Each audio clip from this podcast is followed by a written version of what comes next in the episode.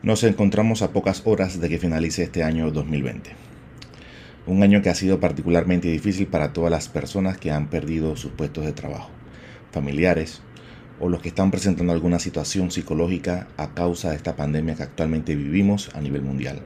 A todas estas personas les dedico este primer episodio y deseo de todo corazón que puedan encontrar el camino que los lleve siempre hacia adelante de la mejor forma posible.